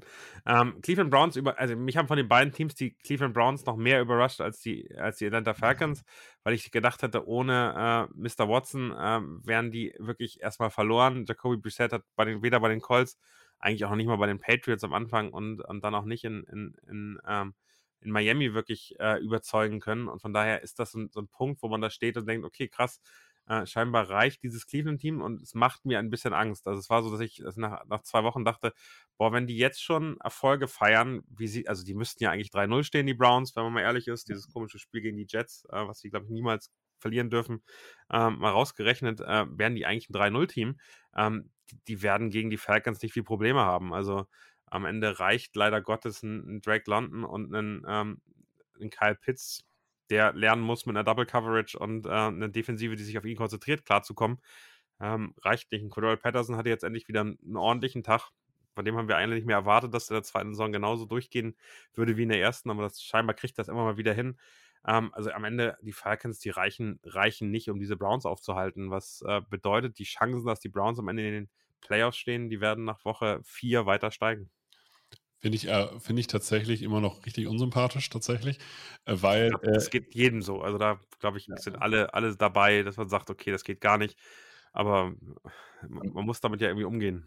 Das Ding ist halt, spätestens ab nächster Saison wird sich daran keiner mehr erinnern und dann ist wieder alles gut. Also, also dann kann, äh, kann man auch wieder für die Browns sein. Aber für dieses Jahr habe ich mir fest vorgenommen, mich nicht für die Browns Nein, zu freuen. Solange, solange D. Watson bei den Browns spielt, werde ich keine Sympathien für dieses Team haben. Ja, ich hatte auch ehrlicherweise auch mit Big Ben mich bis zum Ende gestört. Ich habe mich an Tyreek Hill bei den Chiefs immer, ich habe kein Trikot von Tyreek Hill, weil ich, weil ich das irgendwie nicht, nicht, nicht aushalten kann. Und ich bin immer noch ein bisschen stolz auf meine Chiefs, dass sie zumindest äh, Kareem Hunter äh, im hohen Bogen rausgeschmissen haben und dass die Browns den schon aufgenommen haben und jetzt noch den, den nächsten äh, Idioten, um das äh, mal so zu sagen. Ja. Äh, das, ähm, das ist für mich unverzeihlich, ehrlicherweise. Ich glaube, das bleibt bei mir bei, immer bei diesem Franchise hängen. Ja, finde ich, finde ich auch, ist auch genau eine gesunde Einstellung. Ich, es tut mir ein bisschen leid für Miles Garrett, weil den finde ich eigentlich cool. Aber ich kann jetzt der nicht. Hatte, der hatte heute einen Autounfall ähm, und ja. ist, ist im, im Krankenhaus, von daher sogar der kann ausfallen, aber ich glaube, das macht keinen großen Unterschied. Also, wie viel Druck da auf die, auf, auf die Offensive der Falcons ausgeübt wird. Also am Ende muss man die, glaube ich, nur im Backfield gut, gut schützen und äh, gut aufhalten, dann, dann passiert da nicht mehr wirklich viel. Das glaube ich auch. Kommen wir zum Spiel der Dallas Cowboys gegen die Washington Commanders. Ich muss es leider zugeben, Carson Wentz sieht besser aus, als ich gedacht habe, aber auch Cooper Rush sieht aus, wie du hast es schon gesagt, wie ein NFL-Quarterback. Was ist in dem Spiel drin? Na, ich war am ersten Spieltag ja in der, sozusagen im ATT Stadium bei den Dallas Cowboys gegen die gegen die Buccaneers und äh, das war eine, das war ein trauriges Spiel. Also das war wirklich, das, also das muss man sich vorstellen. Im AT&T Stadium ist es wirklich kalt. Also es ist wie so ein Einkaufszentrum in den USA runtergekühlt auf gefühlte 18 Grad. Oh, ähm, fühlt sich überhaupt nicht an nach einem, nach einem hitzigen äh, Footballspiel, weil es einfach so eiskalt da drin ist. Fühlt sich nicht an nach draußen und Feld und Rasen. Es riecht auch nicht nach Rasen. Es ist einfach eine, eine, eine riesige, riesige Arena. Ähm, und ähm, ehrlicherweise sehen die Dallas Cowboys besser aus mit Cooper Rush als mit Doug Prescott. Das hat damit zu tun, dass sie deutlich mehr dafür sorgen, dass Cooper Rush Zeit bekommt. Also beide Tight Ends blocken fast in jedem Spiel. Ähm, und ähm, das ist, ist beeindruckend. Also das zeigt auch mal wieder, wenn die Taktik sich so umstellt, dass man einem unerfahrenen, dass man einem, einem unsicheren Quarterback Zeit gibt, Möglichkeiten gibt, das Spiel zu lesen, das zu entwickeln. Ähm, und äh, das finde ich, ähm, das finde ich beeindruckend am Ende, äh, auch wenn Carson Wentz, und der kann ja auch Football spielen, der war mal auf halbem Weg zu einer MVP-Saison, bevor sich das Kreuzband gerissen hat, ist es am Ende so, dass die Cowboys das ähm, gewinnen. Und ich meine, jetzt sah sogar Ezekiel Elliott wieder nach einem Running Back aus. Also ich bin ganz, ganz überrascht. Das möchte, mit, das möchte ich hier in diesem Podcast nicht hören. Hier, ist Ezekiel, hier, ist der Ezekiel Elliott Hate richtig groß. Das muss man dazu sagen. Ich sage seit einem Jahr, dass ich gerne Tony Pollard als Starter haben möchte, obwohl Elliott zumindest besser blockt. Also ich kann das, ich kann das aus Fantasy sich total verstehen. Mhm. Ähm, aber also am Ende sah das alles wieder gut aus. CD Lamb hat einen, einen, einen sensationellen Catch gemacht. Äh, also das sah alles wieder ordentlich aus und äh, nach, nach Dallas Cowboys Football. Und ja. Americas Team bewegt sich da wieder. Also ich glaube am Ende, das wird kein hoher Sieg, weil auch die Cowboys nicht so viel Offensivpower haben. Aber ich glaube, am Ende halten die die Washington bei knapp 10 Punkten, machen selbst knapp um 20 herum und gewinnen das mit so anderthalb, anderthalb Scores äh, Vorsprung. Ja. Kommen wir zum Spiel von zwei Hype-Teams, so kann man sagen. Philadelphia Eagles gegen die Jacksonville Jaguars. Finde ich also eigentlich. Du meinst die Packers gegen die, äh, gegen die, die Patriots, aber. Nee, da, da, da, das, das würde ich eigentlich gerne verschweigen in dem Sinne. Aber Eagles also man kann gerade nicht gegen die Eagles sein. Hier, äh, was ich bei den Colts kritisiert habe, was das Thema Roster-Management angeht, finde ich bei den Eagles überragend und äh, letztes Jahr schon gut gewesen. Man merkt jetzt, die Offense wird jetzt geöffnet. Es ist nicht mehr dieses reine äh, Running-Team, sondern durch Spieler wie Devonta Smith oder halt auch AJ Brown. Ähm, erweitern die ihre Offense. Jalen Hurts macht Schritte in die richtige Richtung. Und jetzt auf der anderen Seite spielen sie gegen die Jacksonville Jaguars, die wirken, als hätten sie eine richtige Identität in der Offseason gekriegt, durch Doug Peterson und natürlich durch ihre Free Agent Signings und durch ihre interessante Front, wie ich finde. Also ich hätte nämlich am Anfang der Saison gedacht, dass die Jacksonville Jaguars Defense schlechter ist, aber diese Front mit Josh Allen, mit diesem überathletischen äh, äh, First, First Pick Walker, mit, äh, mit Devin Lloyd, den man gut blitzen lassen kann und diesem Staubsauger Ologun, ja, das, das hat schon was irgendwie. Hat, hat definitiv was. Also ich glaube, dass diese Defense äh, uns alle irgendwie überrascht hat. Und da, da sind ja, also wenn man sich mal anguckt, Sacks und, äh, und äh, Tackles for Lost und so weiter, das verteilt sich da. Also ich finde das immer ganz beeindruckend, wenn das nicht so einzelne Spieler sind, ja. wie bei, bei, bei den Steelers mit, mit TJ Watt oder mit den Bosa-Brüdern oder so, wo das wirklich einzelne Überathleten sind, die unglaublich viel rausholen. Aber wenn dann, äh, wenn dann Josh Allen, der ja auch irgendwie gefühlt seinen zweiten Frühling erlebt, der auch äh, schon etwas länger in der Liga ist, äh, gefühlt, aber da sind ja auch Namen dabei, wo ich sage, wer bitte? Arden Key, Defensive End mit, äh, mit zwei Tackles for Loss und, und einem Sack. Äh, Davun Smooth, äh, den, man, den man vielleicht nicht so direkt auf dem, auf dem Schirm hatte. Also da sind einfach unfassbar viele auch aus der zweiten Reihe kommen, die immer stärker werden. Und das, das glaube ich, ist extrem spannend zu sehen. Und ähm, wir haben immer so darüber geredet und das auch letztes Jahr in der Offensive, es fehlt eigentlich dieser Nummer 1 Receiver. Und äh, ehrlicherweise, auch wenn wir alle Christian Kirk das, äh, das, also das Vertragsangebot nicht zugetraut hätten, ja, sieht das sehr, sehr, sehr gut aus. Also äh, Christian Kirk mit 267 Yards nach drei Spielen, äh, 18 Receptions, Zay Jones, auch der, also Wide Receiver 2 hätte ich nicht gedacht. Ich hätte Marvin Jones aber noch am 1 ja. getippt. Der ist jetzt nur noch Wide Receiver 3 und du hast mit Evan Engram und mit Travis Etienne dann auch genau, also Travis Etienne genau die Rolle, die man erwartet hat, dass der wirklich der Passing Guard, äh, äh Back wird, ähm, nimmt er genau ein und ist da unfassbar effektiv. Ich habe zur Verteidigung von Christian Kirk immer gesagt, ich hätte den Vertrag an seiner Stelle auch sofort unterschrieben. Das ist auch legitim. Aus seiner Sicht ist das alles in Ordnung gelaufen, aber man hat sich überlegt, wo, wo, wieso holen die, die Jaguars einen mittelmäßigen Receiver? Und das war bei den Cardinals ja einfach nur für Geld eines, eines Topstars. Also das, das war schon irgendwie beeindruckend. Er hat ja fast mehr bekommen als Tyreek Hill. Das äh, hat mich schon etwas entsetzt. Ja, ja, definitiv. Also wir, wie gesagt, wir haben uns hier auch wirklich äh, also wochenlang ta äh, tatsächlich drüber lustig gemacht, über diesen Vertrag. Das Ding ist, jetzt mit den Statistiken untermauert er diesen Vertrag. 100 Prozent. Am Ende ja. wird das noch ein Schnäppchen. Deswegen, aber was sagst du, wer gewinnt? Ich, ich, glaube, dass die Eagles gerade so ähnlich wie die Cardinals letztes Jahr äh, auf einer Erfolgswelle mit einer breiten Brust laufen, dass ich, dass ich mir nicht vorstellen kann. Also Miles Sanders, der, der plötzlich wieder richtig performt. Das war immer Rushing.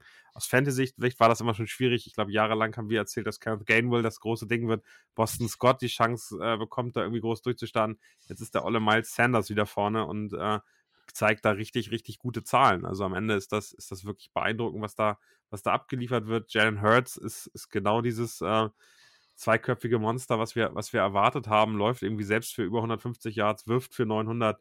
Also ist am Ende, am Ende wirklich, wirklich beeindruckend, was der, also wie wenig Fehler der auch macht. Eine Interception äh, wurde ein paar Mal gesackt, aber am Ende ist das alles, also der, der Gewinnspiele, der verhindert nicht nur Niederlagen und das finde ich immer, immer sehr beeindruckend, wenn, wenn ein Spieler sich dann so weiterentwickelt und der Receiving Core einmal ist es AJ Brown, das andere Mal Devonta Smith, der ein riesig großes Spiel hat. Dallas Goddard äh, ist immer noch äh, voll dabei. Also die haben einfach so unterschiedliche äh, Spieler und sind so variabel, dass ich glaube, dass die Eagles uns sehr viel Spaß bringen werden und äh, ich da, wenn man mal in Richtung Schedule guckt, echt gespannt bin, wenn die ihre erste Niederlage kriegen. Ich glaube, die sind für die Jacksonville Jaguars noch eine Nummer zu groß. Trotzdem, die Jaguars haben trotzdem alle Chancen, ihre Division zu gewinnen. Also die werden verlieren, aber ähm, ich glaube, dass ähm, das kann wirklich, wirklich witzig werden. Hm. Mir gefällt bei den Eagles auch einfach als, als ehemaliger Defense End gefällt mir natürlich, dass die halt ihre Spiele auch wirklich an der Front dominieren. Sowohl die Offense Line als auch die Defense Line gefällt mir richtig, richtig gut. Ja. Und die macht halt auch den Unterschied. Und die gibt halt meiner Meinung nach diesen Eagles halt auch immer eine Baseline, ähm, auf die sie sich immer zurückfallen lassen können. Das heißt, selbst wenn mal irgendwas nicht läuft, diesen Punkt gewinnen sie auf jeden Fall im Spiel. Aber, aber guck dir mal an, was die, was sollen die denn verlieren? Die spielen jetzt gegen die Jaguars. Die ja. sind schon ganz gut. Cardinals verlieren die nicht, glaube ich nicht. Ja. Dallas Cowboys, glaube ich auch nicht. Sie haben sie Bye Week. Dann spielen sie gegen die Steelers, dann spielen sie gegen die Texans, dann spielen sie gegen Washington Commanders. Auch keine Spiele, die sie jetzt verlieren müssten. Dann nee. die Colts, auch nicht so doll. Also was die, dass die haben einen, einen so entspannten Schedule, das ist, also, das ist unfassbar. Wenn ich das mit meinen Chiefs vergleiche, tut mir das richtig weh. Packers, mal gucken, wie die Ende November drauf sind. Ähm, da kann auch in alle Richtungen was gehen. Titans, Giants, Bears, Cowboys, Saints, Giants, die, können, die könnten prinzipiell sogar 7 zu 0 gehen. Also ja. äh, ich traue denen das zu. Die werden am Ende ihre 1 oder 2 oder 3 Spiele verlieren, aber die gehen hier aus der Saison raus mit 14-3 oder so. Ja, und vor allem als First Seed. In 100%. Die also das, das würde ich jetzt tatsächlich am ehesten noch unterschreiben, dass die als First Seed irgendwie in die Playoffs gehen. Also 100 Prozent und ich bin auch da, also das ist wahrscheinlich das schwerste Spiel, was die aktuell in den nächsten Wochen haben. Ähm, heißt nicht immer, dass man das gewinnt, auch da kann ich von den Chiefs aus Erfahrung mhm. sprechen, aber ähm, das, die sind super, super stark gesetzt und ich würde sagen, zu Hause schlagen die auf jeden Fall äh, die Jaguars. Kommen wir zum Spiel der Baltimore Ravens äh, gegen die Buffalo Bills. Und danach die Spiele, würde ich sagen, machen wir immer mal richtig im Schnelldurchlauf. Aber bei den Ravens gegen die Bills, ich finde beide Teams nämlich super spannend. Bei den äh, Ravens wundere ich mich jedes Mal, wie schlecht dann doch die, äh, die Passverteidigung ist. Bei der Secondary, die ich am Anfang gedacht hätte, die wäre überragend. Äh, mit Humphrey, mit Peters, mit Kyle Hamilton, äh, mit Marcus Williams. Die spielen jetzt gegen die Buffalo Bills, die aus einer Niederlage wiederkommen, aber halt trotzdem Josh Allen, Passing Leader, einer der gefährlichsten Offensives der ganzen Liga. Aber Lamar Jackson spielt individuell betrachtet, jetzt in der Saison, wo er auf sich selber wettet, auch eine mega Saison. Wer gewinnt hier? Ne, also ehrlicherweise spielen da die beiden MVP-Kandidaten gegen mich, wenn die so weitermachen. Also äh, für mich extrem spannend, Lamar Jackson, was der abliefert an Rushing. Ähm, mit Abstand der beste Running Back seines Teams. Äh, wirklich ordentliche Passing, ähm, das, das er an, anzeigt. Also bei mir ein Rating von 119 hier angezeigt. Also es ist schon stark. Zehn Touchdowns schon geworfen. Ähm, das ist schon sehr beeindruckend. Ähm, ist da am Ende, ist da am Ende besser, als ihn jeder erwartet hat. Jeder hat gedacht, so die Magie des Lamar Jackson geht irgendwann zu Ende. Ähm, überhaupt nicht. Ähm, und er hat ja, also wenn man sich die Namen anguckt, jetzt nicht die sensationellsten Receiver. Mark Andrews, okay, super stark. Rashad Bateman, auf den haben wir jetzt seit Jahren bei Fantasy gesetzt. Duvernay, mein, mein, mein Spieler bei Fantasy. Guter Mann. Devin Duvernay, wo wir auch alle immer dachten, ja, mal eine Woche gut, aber es ja. ist die dritte Woche in Folge ganz ordentlich. Ja. Äh, Isaiah Likely, äh, wer hatte Isaiah Likely vor der Saison auf dem Schirm? Hat auch, hat auch seine 50 Yards geholt, hat seine, hat seine ähm, fünf Receptions und ist da irgendwie mit dabei. Also es ist schon wirklich beeindruckend und muss ja ehrlich sagen, den Jacob Dobbins jetzt zum ersten Mal eingesetzt, hat ein paar Bälle gekriegt, aber noch nicht wirklich viel. Ähm, wir haben alle gedacht, dass Mike Davis am Anfang der Saison irgendwie groß was machen würde. Dann ist es eben plötzlich ein Justice Hill, der, der, der Zahlen liefert. Also ich finde es einfach beeindruckend, wie durch, durch Lamar Jackson und dessen Dominanz eben dieses ganze, ganze Spiel sich, die ganze Offense sich ändert. Und die Defense, hätte ich auch gedacht, wäre eigentlich der stärkere Teil der Baltimore Ravens. Ähm, da weiß ich noch gar nicht, ob die wirklich schon auf, auf, auf Temperatur sind. Also das ist irgendwie das, was ich ganz interessant finde, dass ich da einfach immer noch ähm, sehr viel Ceiling sehe. Also ich glaube, diese Defense kann sich noch verbessern. Ich, Kyle Hamilton ist nur als, als Rookie total neu drinne, aber es sind ja eher so ein Marcus Williams, auch ein Patrick Queen, der langsam kommt. Also da sind ja einfach echt geile Namen, wo man sagt, das könnte ganz gut werden, wenn sie sich weiterentwickeln.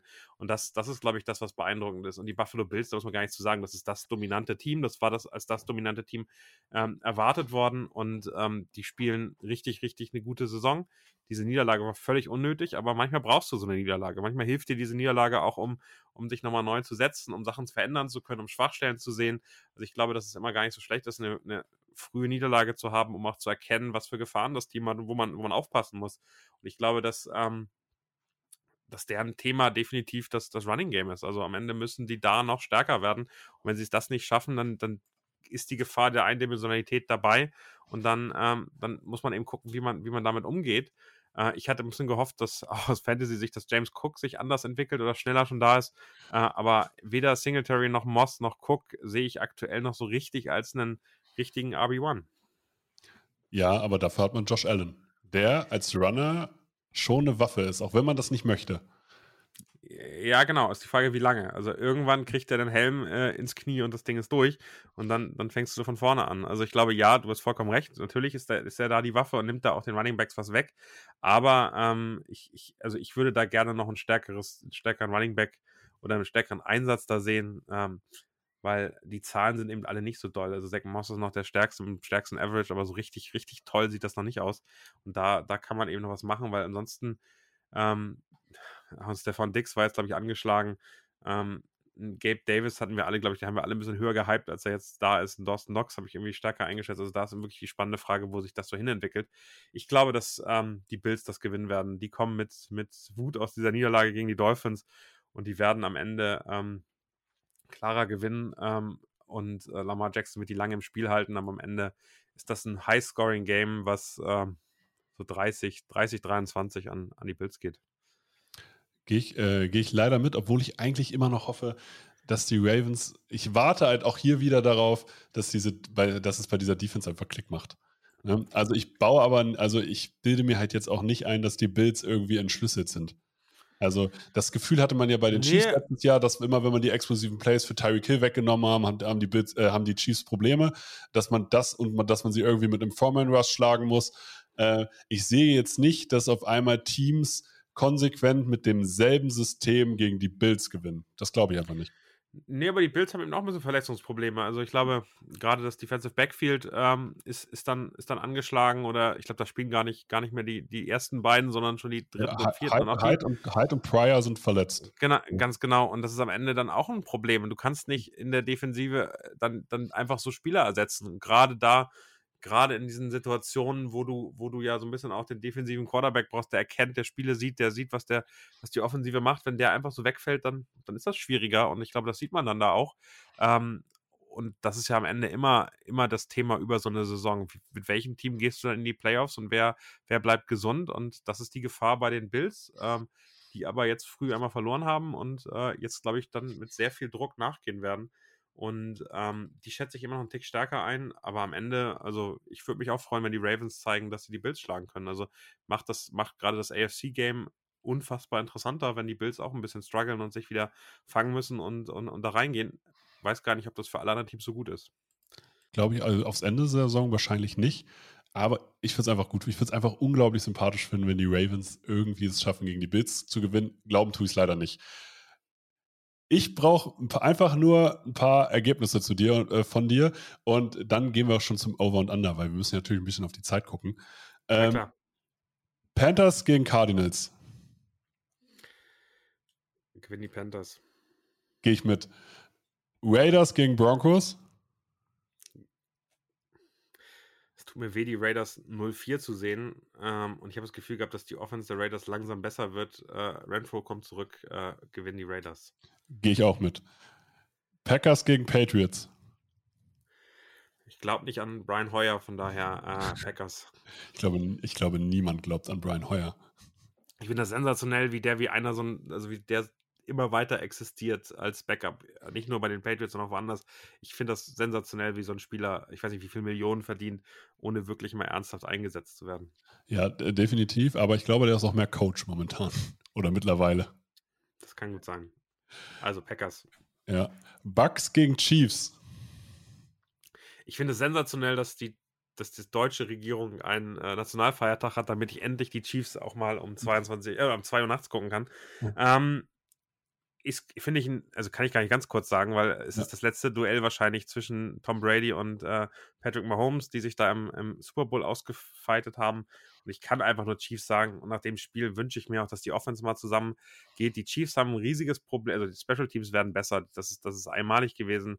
Butker oder vielleicht auch Rodrigo Blankenship sogar kommt zurück als Kicker. Von daher wird das Problem gelöst. Die Defense ist der stärkste ähm, Teil gerade, außer diese, Steve, äh, diese, diese Chris Jones Strafe, haben die sensationell zusammengehalten. Ähm, und ähm, gerade weil, gerade weil Brady und seine O-Line nicht mehr ganz so stark sind, weil da so viele Receiver ausfallen, auch wenn Chris Evans wieder zurückkommt, glaube ich, dass die äh, Denver Buccaneers unter 20 Punkte gehalten werden. Und ich hoffe, dass die Chiefs es hinkriegen, diese kurzen Pässe hinzukriegen. Da fehlt die Chemie noch völlig mit, äh, mit Juju und Co. Von daher, ich hoffe da eine Besserung und das gewinnen die Chiefs. Gehe ich komplett mit. Die einzige Storyline, die ich noch hätte, wäre die Todd Bowles Defense sozusagen gegen die Chiefs. Todd Bowles damals die Chiefs wirklich an die Leine genommen, aber ja, es sind halt ganz andere Spieler mittlerweile und halt auch die Offense der Buccaneers ist halt nicht mehr so dominant und nicht mehr so zeitfressend wie damals. Genau, also wer sich, wer sich meine Analyse zu den, zu, zu den Chiefs gerade durchsetzt, gerne das Kingdom, der, der Chiefs Podcast, gibt es auch auf Spotify und Apple Podcast und so weiter. Da habe ich gestern mit Marius zusammen, äh, bekannt als Arrowhead86 auf, auf Twitter und, und, Facebook, da haben wir die mal auseinandergenommen, was da schiefgelaufen ist. Und äh, das war einiges. Und das, so ein Spiel wird es nicht wieder geben. Die Buccaneers haben mich bisher noch nicht überzeugt. Äh, ich äh, hätte gedacht, sie schlagen die Packers. Ich war sehr enttäuscht, wie das zu Ende gegangen ist. Ähm, ich glaube, die Chiefs werden, werden den alten Meister Brady diesmal die Leine nehmen. Das glaube ich tatsächlich auch. Also, und ich glaube sogar mehr oder weniger deutlich. Ja, und diese Trainings, also jetzt können die ja gerade nicht äh, bei, in, in, Tampa Bay trainieren, weil äh, ein Hurricane kommt und müssen nach Miami ausgehen. Das hilft alles nicht in so einem Spiel. Ähm, und äh, gerade weil die auf beiden Seiten des Balles müssen strugglen. Ähm, natürlich haben die immer noch die mitstärkste Run-Defense, aber die Chiefs haben eh keinen Run, von daher ja. ähm, ist es auch egal. Ähm, Glaube ich, dass die Chiefs am Ende da relativ entspannt gewinnen und äh, wenn ich von, bei, bei Mahomes versicher sein kann, dass der es hasst zu verlieren und äh, das, das wird er verhindern. Ja. 49ers gegen Rams. Ich hoffe, die 49ers. Ich hoffe auch die 49ers, sag aber Rams. Ich sag 49ers, äh, weil ich, also beides Teams sich auch schwer tun. Die Chemie zwischen zwischen Stafford und, und Robinson ist noch nicht da. Äh, der Allen Robinson, der irgendwie, irgendwie, irgendwie rennt der immer noch wie Falschgeld darüber, habe ich das Gefühl. Der Cooper Cup reicht nicht. Ähm, und mit Ayuk und Debo Samuel haben die, haben die 49ers eigentlich eine geile Offense, von daher freue ich mich drauf. Ja, ich freue ich freu mich aber auch tatsächlich, dass Jimmy G wieder spielt, muss ich ja dazu, dazu sagen. Ich von, war von Trey Lance nicht ganz so überzeugt. Aber. Immer noch der Mann mit den zweitmeisten Super Bowl Rings äh, als Quarterback in der NFL aktuell, oder? Ja, es ist, es ist faszinierend, ne? Eigentlich muss man, also muss man, also seiner Karriere muss man auf jeden Fall auch respektieren. Kommen wir zu der Over- and Under-Kategorie. Die Giants schlagen die Bears mit drei oder mehr Touchdowns. Nein, Under. Nick Chubb erläuft gegen die Atlanta Falcons drei Touchdowns und 150 Yards Rushing. 150 Yard Rushing, glaube ich, ja, keine drei Touchdowns, Ander. Ja. Ravens gegen Bills.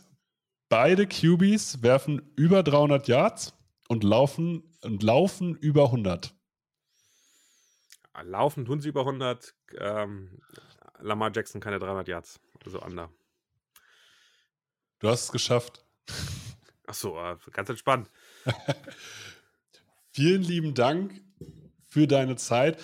Für alle, die, die jetzt noch dranbleiben wollen, ähm, der Philipp Förster hat wieder ein College-Update äh, vorbereitet für das kommende Spiel, für das kommende Wochenende.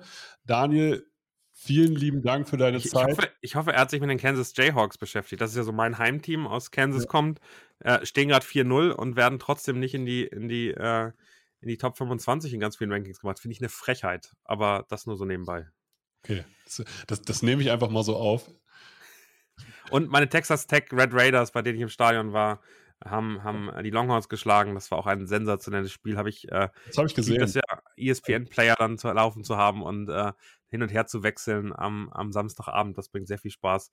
Ähm, ich habe es damals also vor zwei Wochen, Double Overtime gegen, äh, gegen die Houston Cougars, äh, das frühere Team von Sebastian Vollmer gesehen. Die gewinnen irgendwie die Spiele alle geil zu Hause. Das finde ich super. Also geilere also, Stimmung gibt es nicht.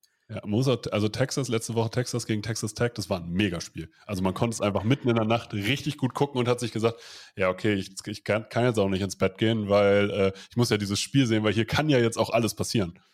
Ja, Donovan Smith, der, der Quarterback des Sophomore äh, aktuell, also zweites Jahr im College, ähm, und äh, erinnert mich schon so ein bisschen an, an einige ähm, Quarterbacks der NFL. Also ich glaube, ähm, der, ich hätte gedacht, boah, der erste Quarterback hat sich verletzt, jetzt sehen wir dann Backup, aber ich, mich hat er überzeugt. Ich finde ihn ziemlich geil für einen, für einen College-Quarterback. Ich glaube, der könnte was werden. Also da einfach mal ein Hinweis, Donovan Smith, in einigen Jahren der im Draft äh, kommt, könnte ein spannender Typ werden. Ja. Ey, zuerst gehört bei Football Quark. in dieser Stelle nochmal vielen lieben Dank für deine Zeit.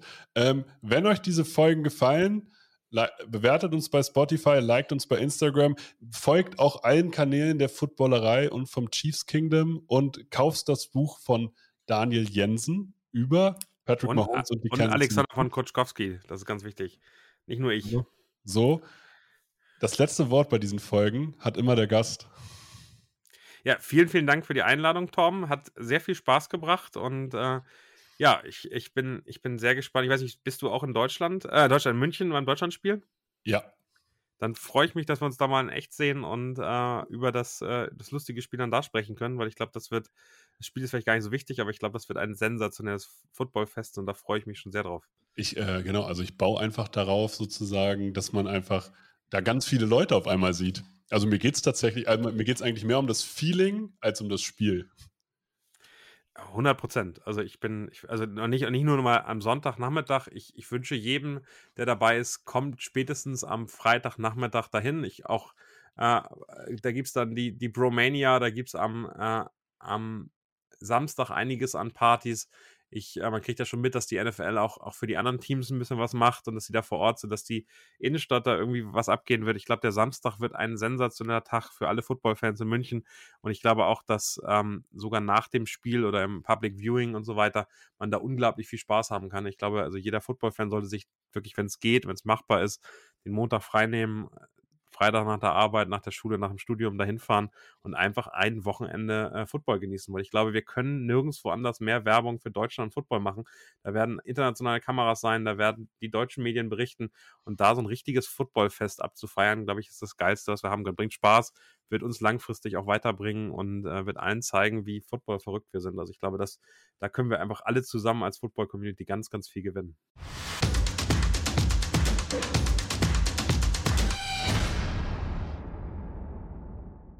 Ihr habt Bock auf ein neues College-Update? Da bin ich natürlich dabei. Wir haben Woche 5 im College Football und um 18 Uhr heißt das Spitzenspiel Kentucky Wildcats gegen die Ole Miss Rebels. Die Ole Miss Rebels haben bisher 0,5 Sacks pro Spiel erlaubt und haben mit einer der besten Rushing-Attacken im kompletten College Football. 280,8 Yards ledern die pro Spiel in den Boden. Gleichzeitig muss man aber sagen, hat Ole Miss noch nicht so gegen die wirklich krassen Gegner gespielt. Kentucky wiederum hat bereits einen Top 25 Opponent mit Florida geschlagen, weshalb ihre Stats vielleicht nicht so gut aussehen. Dafür hatten sie aber eben schwerere Gegner. Was bedeutet eigentlich dieses Top 25 Ranking? Ich habe das das letzte Mal schon gesagt, ist gerankt, ist an 25, an 20 gerankt. Jetzt haben wir ein Team an 7 gerankt und an 14 gerankt.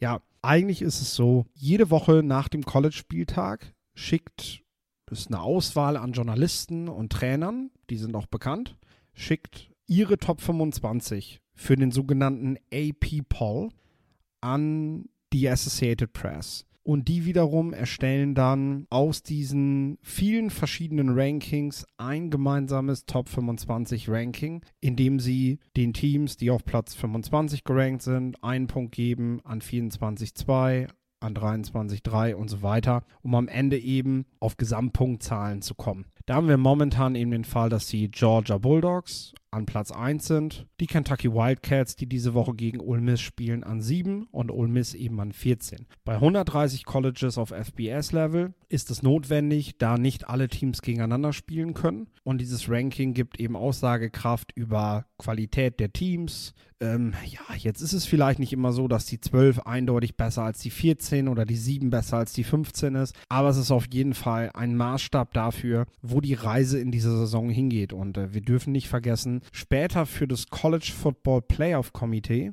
die dann die Playoffs festsetzen und die wichtigsten Bowl Games, da ist es schon ausschlaggebend, wie viele Siege hast du gegen Top 25 gerankte Teams eingesammelt zum Beispiel. Zu diesem Komitee komme ich nochmal bei nächster Gelegenheit, wenn es dann ansteht, Ende Oktober die ersten Rankings dort erscheinen. Ähm, da gehen wir jetzt mal noch nicht drauf ein. Kommen wir jetzt zu den beiden Teams. Kentucky, Ole Miss. Ich hatte gerade schon gesagt, was die Qualität gerade ausmacht. Und äh, wir wollen jetzt einmal auf die beiden ja, wichtigsten Spieler schauen. Auch auf vielleicht künftige NFL-Stars. Kentucky spielt mit Quarterback Will Levis. Was man über Will Levis sagen kann, ist im Gegensatz zum Beispiel zu den momentan in Mock Drafts weit oben gelisteten CJ Stroud und Bryce Young, hat Will Levis den den prototypischen Körper, sag ich mal. Also er hat, er ist, er ist groß gewachsen und er hat einen sehr kräftigen Arm. Und damit hakt er, wenn man ehrlich ist, wesentlich mehr Kästchen ab als zum Beispiel ein kleinerer Bryce Young. Er spielt in einem professionellen Spielsystem unter dem neuen Offensive Coordinator Liam Cohen. Das ist sehr interessant. Der hat äh, bis vor kurzem noch bei den LA Rams gearbeitet. Und äh, jetzt sieht man praktisch, wie dieser, dieser Sean McVay Coaching Tree so langsam auch in den College Football greift. Und Will Levis äh, versucht eben dieses, diese Offense jetzt umzusetzen. Das funktioniert sehr gut tatsächlich. Man sieht ihn als aufrechten Pocket-Passer, der mit hoher Genauigkeit das gesamte Feld angreifen kann und äh, weckt damit natürlich das Interesse der Profiteams, weil perfekte Maße, sicherer Pocket-Passer, der mittlerweile schon weniger läuft, als er das noch in den ersten College-Jahren gemacht hat. Äh, man muss dazu sagen, der ist transferiert von der Penn State. Die haben ihn damals noch in so einer Taysom Hill-Rolle spielen lassen. Also die haben ihn fast gar nicht werfen lassen. Und jetzt ist er in Kentucky und zeigt, hey, ich kann nicht nur werfen, ich kann sogar sehr gut werfen und ich kann auch einen, Quarterback spielen, der vom Center aus direkt losgehen kann, der Play-Action-Konzepte spielen kann und, und eben nicht nur einen sauberen Arm hat, sondern eben auch wirklich so verschiedene andere Bereiche des Quarterback-Spiels abdeckt, indem er eben ein Game Manager sein kann, indem er ein Feld lesen kann. All das sind Dinge, die entwickeln sich gerade bei ihm. Das muss man sagen. Er ist jetzt nicht der Spieler, der schon so richtig pro-ready ist auf Anhieb, sondern äh, jetzt gerade vor allem in kurzen Bereichen sehr effektiv ist, auch auf mittleren Bereichen. In den tiefen Bereichen fehlt es tatsächlich noch an der Übersicht und auch an der Genauigkeit. Ähm, das sind teilweise auch noch Passmechaniken, die aus der Bewegung besser sitzen müssen. Das ist etwas, wo, wo Scouts gerne sehen wollen, dass er das, dass er das künftig besser macht.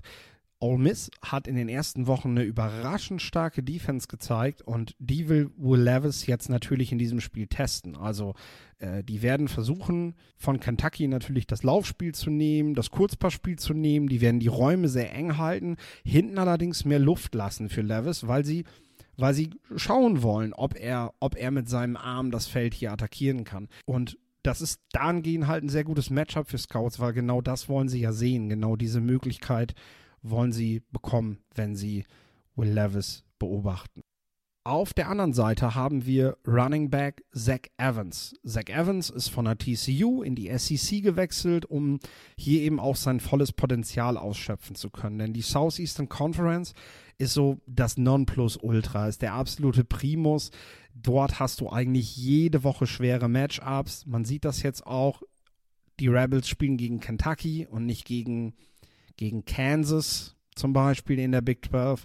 Das heißt, wenn du dich hier zur Wehr setzt, dann hat das eben auch seine Wertigkeit. Zach Evans ist ein Running Back, der dem ersten Kontakt meistens ausweichen kann, der allerdings auch die athletischen Veranlagungen hat, nicht nur auszuweichen, sondern eben auch nach dem ersten Kontakt noch für Yards zu sorgen. Also statistisch fasst sich das so zusammen, dass er ähm, momentan durchschnittlich sieben Yards pro Laufversuch macht. Und 4,8 davon macht er tatsächlich noch nach dem ersten Kontakt gut. Also etwas, was ja NFL-Teams sicherlich gerne sehen wollen, denn die Lücken bei den Profis werden immer kleiner und enger. Der Kontakt, den Running Back aushalten muss, wird immer stärker und häufiger.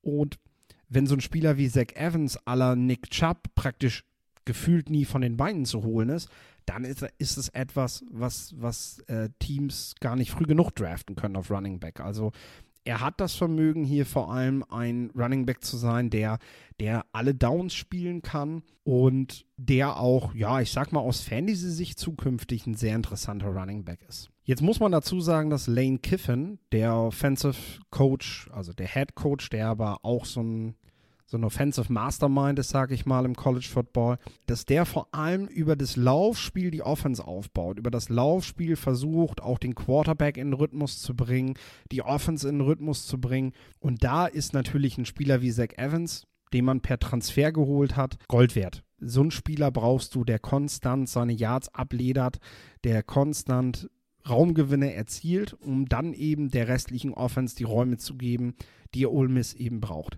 Es wird sehr interessant sein in diesem Spiel, denn auf der einen Seite äh, muss Kentucky gegen Ole Miss erstmal offensiv punkten. Will Levis wird hier stark gefordert sein. Ole Miss hat in den letzten Wochen eine überraschend starke Defense gezeigt, was sie in den Vorjahren nicht so unbedingt hatten.